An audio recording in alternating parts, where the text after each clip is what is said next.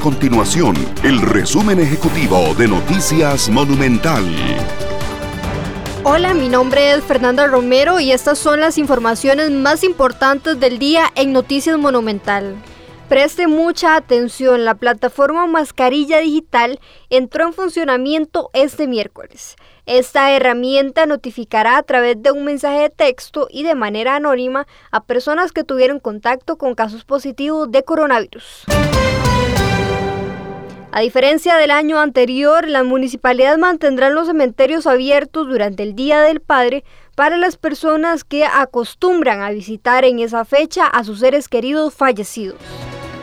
Estas y otras informaciones usted las puede encontrar en nuestro sitio web www.monumental.co.cr. Nuestro compromiso es mantener a Costa Rica informada.